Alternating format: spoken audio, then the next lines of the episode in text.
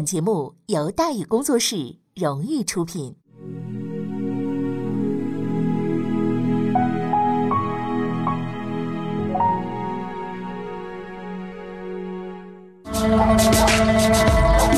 说书唱戏劝人方，三条大道走中央，善恶到头终有报，人间正道是沧桑。给您续上一杯茶，我慢慢的说，您细细的品。听大宇话说，明朝除了咱们广播直播以外啊，我们还在喜马拉雅独家网络发布。各位呢，可以登录喜马拉雅手机和电脑客户端，搜索“大禹茶馆”，选择收听。上期节目咱们说到哪儿啊？咱们说到逐渐黑化，严嵩逢迎拍马，恶告黑状，嘉靖怒发冲冠。嘉靖呢，被自己的木偶给操操纵了，这也是他执政以来的第一次啊。但是遗憾的是呢，不是最后一次。大臣们已经熟悉了他出牌套路了。不久之后呢，几位比他更聪明的重量级人物即将上场了，事情的发展可就失去控制了。怎么回事呢？就是受到皇帝斥责，这个夏言害怕了，连忙上书啊请罪，但是无济于事。半个月之后，被削职为民，严嵩入了阁了。客观的讲啊，严嵩是没什么政治才能的，和夏言比的话，他是缺乏处理政事的能力的。但是呢，这个人不是一无是处，他有两项远远高于常人的技能啊。第一技能是拍马屁，第二技能是整人。自的嘉靖二十一年八月入阁起，就是公元一五四二年，他天天泡在大臣值班室戏院里边，据说曾经创下一个星期不洗澡不回家的记录啊。这这一个星期不洗澡都成记录了，是不是啊？你说这法国皇帝一年洗两回澡这个事情，人可怎么想是吧？但是奇怪的是呢，属下们似乎从没看见过他干什么除旧布新啦、改革弊政来干这好事那你说这他俩人家一天到晚待那里头干什么呢？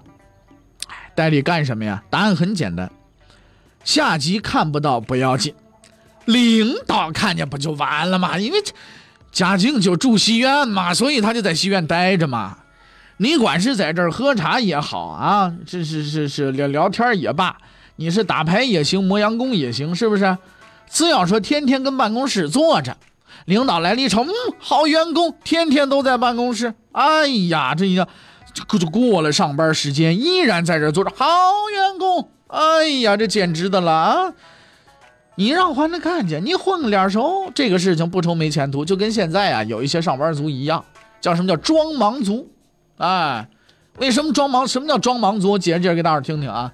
坐办公室里边在那看电影、打游戏，老板一来，啪嚓 F 四，老板键一摁，啪嚓电脑出来界面，在那假装办公啊。一天呢是二十四个小时，除了睡觉那八小时以外，剩下的全在单单位待着。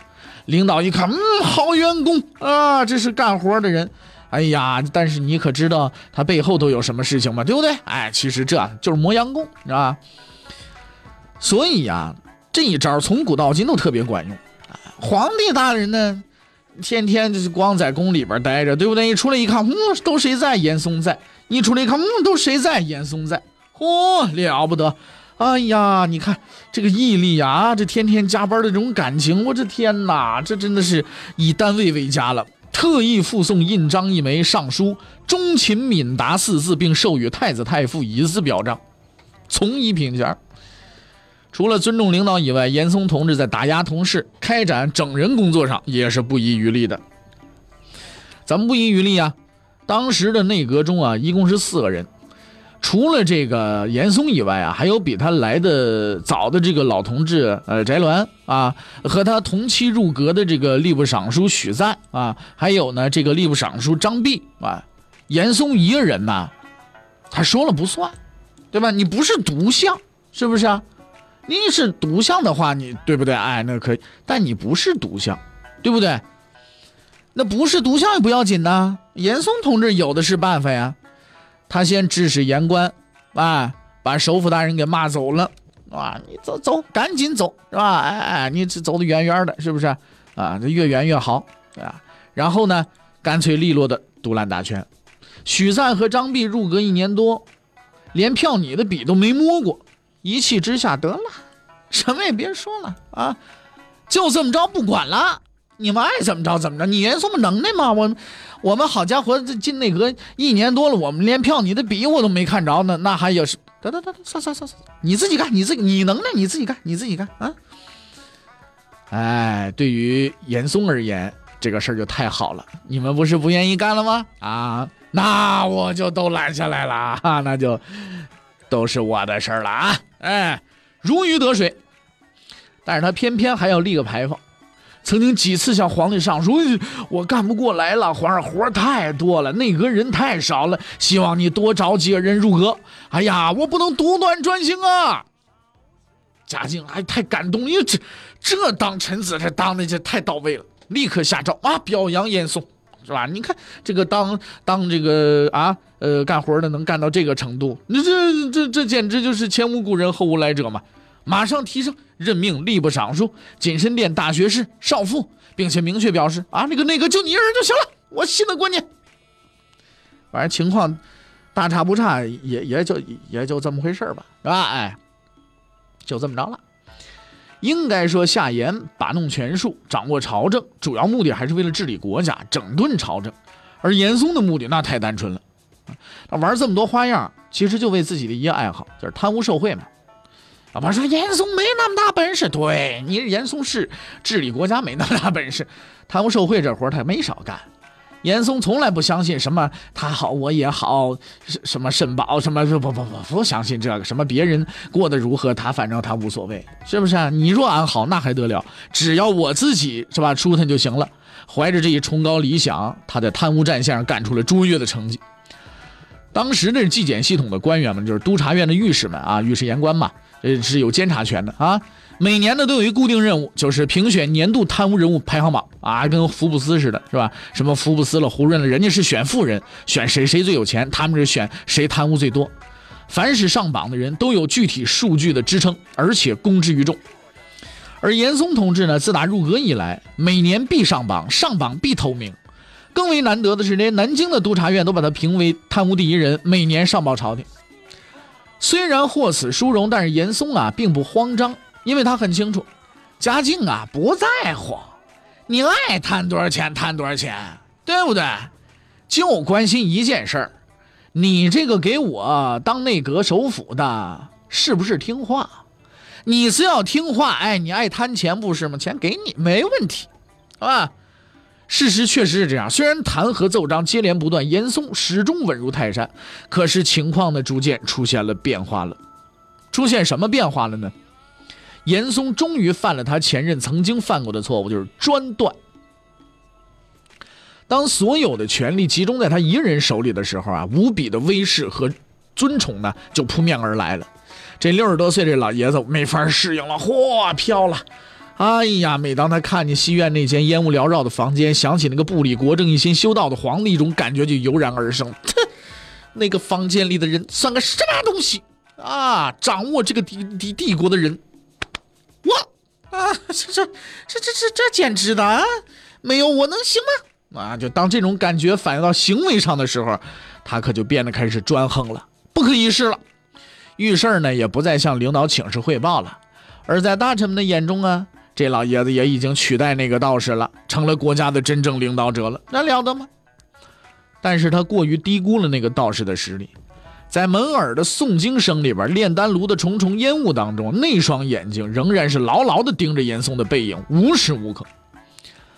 嘉靖二十四年十二月，嘉靖皇帝突然在西院召见严嵩。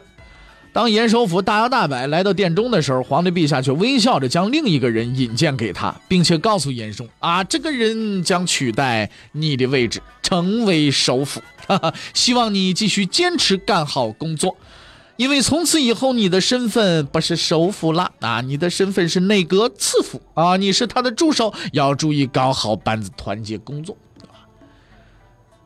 嘉靖一如既往的笑了，笑得十分的灿烂，但是严嵩没有笑，而那位本该欢呼雀跃的幸运儿也没有笑，因为他就是夏言。君子报仇，十年不晚。看来夏言还是比较幸运的，他只用了三年零五个月就又回到了内阁。如果说之前的夏言只是蔑视严嵩，那么现在他终于找到了真正的敌人。从此以后，内阁次辅严嵩再也看不到任何文件，因为首辅夏言拿走了他所有的权利，任何的票拟签批无权过问。短短一个月时间，他就变成了机关闲置人员了。但这仅仅呢，是一个开始，一场更大的风暴即将展开。不久之后，中央各部的官员们接到通知，为合理搭配人事结构，要根据平时表现进行一次大规模的变动。一时间是人心惶惶。等到调整完毕，该撤的撤了，该升的升了，大伙儿也明白了，上面换人了。夏言痛快了，解气了，他换掉了严嵩的爪牙，换上了自己的部下，肆无忌惮了。在清除敌人首脑之前，必须先扫除一切外围和帮手，这是中华民族的传统智慧。所谓掺沙子挖墙脚是也。夏言相信他的做法是对的，事实上也确实如此。不过呢，他在执行中啊犯了一致命的错误，就是做的太绝。他整治所有与严嵩有关系的人，一个也没放过。这种滥施淫威的做法啊，使得他逐渐陷入了孤立。而更要命的是呢，他还得罪了一群绝对不能得罪的人。谁呀？太监。嘉靖把太监当奴才，这是顺理成章的事情。可是夏言，你也把太监当了奴才，那就有点搞错了码头了。每次有太监来府上办事，你别说递烟递酒，连口水都不给人家喝，你就出于礼节吧，是不是？你也得给人口水喝呀。有时候还还还得训那么几句话，让他们端正言行，从不把自己当外人。你看，你要知道，虽说太监在嘉靖朝不吃香，但毕竟人家那是皇帝身边的人。久而久之，夏言在太监们中的名声啊，就越来越差了。啊，相对而言呢，严嵩可聪明了。他十分清楚啊，领导不能得罪，那领导身边的这些秘书也不能得罪啊，领导司机也不能得罪啊。所以每次太监到家里边，这位六十多的高干竟然主动让座，而且走之前必给红包，见者有份来十个十个有份来二十二十有份大太监给大的，小太监给小的。在七嘴八舌的太监舆论导向之下，骂夏言和夸严嵩的人不断的增长，嘉靖心中的倾向啊，逐渐就偏移了。而对于这一切啊，处于权力顶峰的夏言还是不知道。综合来看呢，夏言呢是一个成熟的政治家，但是有着致命的缺点，就是孤傲。越接近权力的中心，朋友会越来越少，敌人则会越来越多。反正一般来说呢，要摆脱这一规则，唯一的方法呢就是装孙子。很遗憾，夏言装不了孙子，太刚正，太正义了，对吧？自从嘉靖十五年进入内阁之后，他那缺点是越来越明显，脾气越来越大，犯的错误也越来越多，也越来越严重，直到三年后那个致命的错误。但令人欣慰的是呢，在这几年里啊，他还曾做了一件正确的小事。说是小事啊，是因为这件事情实在很小，很难引起人的注意。但就是这一件不起眼的小事，不但使他最终反败为胜，还改变了大明王朝的命运。嘉靖十八年，皇太子出阁自立，准备发展自己的小团体，为将来接班做准备。而选定东宫人员的工作，按例呢由内阁负责，具体来说就是夏言来负责。这是一份极有前途的工作。你甭管高矮胖瘦了，只要能够搭上太子这班车，那将来的前途不可限量，是吧？因此，有很多人呢争相向夏言说人情行贿，只求他能笔下留情，推荐自己吧。可是夏言兄出了名了，软硬不吃。以上手段对他是全然无效，哎，他只选择那些的确有才能的人。而当他扫视候选名单的时候啊，在一个名字面前呢，他停了很久。这是一个他九年前已经熟悉的名字。就在几个月前，他在江西的家人还专程写信给他，信中大骂此人，说这个人在任的时候明知道是下学士的亲戚，却从来不带帮忙办事的，实在是不识抬举啊！啊！对于这个不给面子的官员，夏言也十分恼火。所以，当不久前礼部缺员，有人向他推荐此人的时候，正在气头上的夏言当时就拒绝了。要想公报私仇，实在是天赐良机。但是在这关键时刻，夏言犹豫了。经过长时间慎重的考虑，他做出了自己最终的决定，因为他始终相信，秉持正直、不偏不倚是正确的。夏言郑重的提笔，在正选名录上。写下了这个人的名字，谁呀？徐阶。粗略算一下啊，徐阶呀，应该算是一个死了三回的人了，当然都没死成啊。弘治十六年十月，公元一五零三年，徐阶诞生在浙江宣平。由于他的父亲呢是松江华亭人，华亭就是现在的上海啊，所以呢后代史书啊把他算作松江人。徐阶呢有一个幸福的家庭，他的父亲呢是当地的县丞，这是个八品官，芝麻官啊。虽说官小吧，但是毕竟是经济发达地区，这混口饭吃啊不难。总体而言呢，他们家还算是行啊，中上层次吧，比照成分大小，相当于那个小型地主，就这么一个角色。虽然说家境富裕，不用上街去卖报纸，这个捡煤球去，也不用说怕饿死冻死啊，但是呢，徐阶却曾经比任何人都更靠近死神。他的第一次死亡经历是在周岁那一年，家人抱着徐阶在枯井边乘凉，一不小心。让孩子摔了一跤，自己倒没怎么着，拍拍屁股上土，站起来一琢磨呢，感觉不对，手里似乎少点什么东西，回头一瞅，坏了，小少爷掉井里去了，是吧？这可缺了大德了。自由落体的徐阶虽然没跌进井里啊，没跌进水里，是吧？但是也和那个那个枯井嘛，井底也来了次亲密接触嘛，是吧？所以呢，这个这个这个事情啊，就就就这么发生了，是吧？买棺材的时候大的套小的，是吧？嗯，小少爷死了不要紧，大少爷将来的时候还能用得上，是吧？对，所以这个事儿呢，你说投井自己那算是比较痛苦的死法，比投江差远了，啊，你想死都找不找不个宽敞地方，对不对？投江多好啊，咕噔进去了，它飘哪是哪，这不用考虑落地面积，末了还能欣赏这无敌的江景，兴许掉水底下了去了，你还看看水草什么的，想看哪里看哪里，谁挡不住，是不是？那 枯井啊，虽然摔不死人，但是能摔残。小徐阶掉井下以后呢，家人呢费尽九牛二虎之力，半天才把他捞出来啊。等重见天日的时候，徐阶是既不哭也不闹，为什么？摔迷糊晕过去了。这晕可大了去了，怎么抢救啊都没好使，掐人中了，灌汤药了，反正就是不行。连续几天都这么样。到了第三天，大夫告诉他们得了，买棺材去吧。啊，大伙儿一开始筹备买棺材，一家人哭成一团。结果第四天，徐阶醒了。这是第一回。正德二年，公元一五零七年，徐阶随父亲外出赶路，父亲呢在前面走，他在后边跟着。在经过一座高山的时候，徐阶一不小心，哟呵，又出点意外。当然了，没掉枯井里啊，野外上哪找枯井去？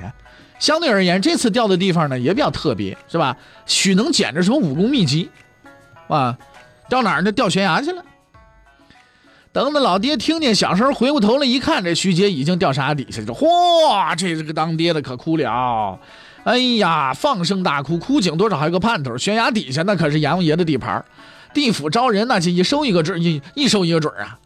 哎呀，赶紧哭哭哭完了之后，得下去收尸去吧。这这这是活要见人，死要见尸啊！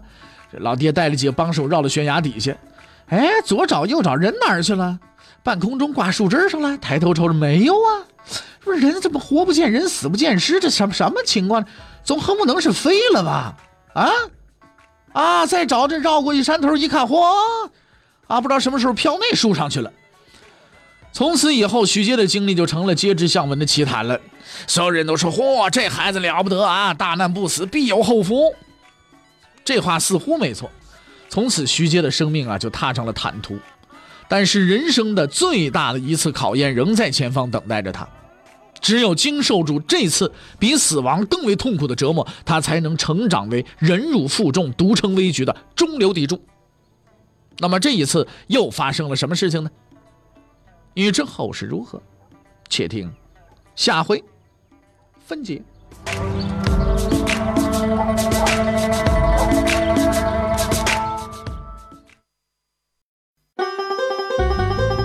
各位你想跟大禹交流吗？你想跟大禹辩论吗？你想给大禹指出错误吗？来微信吧，微信搜索订阅号“大禹茶馆”，哎，就能实现了。记住啊，宇是宇宙的宇。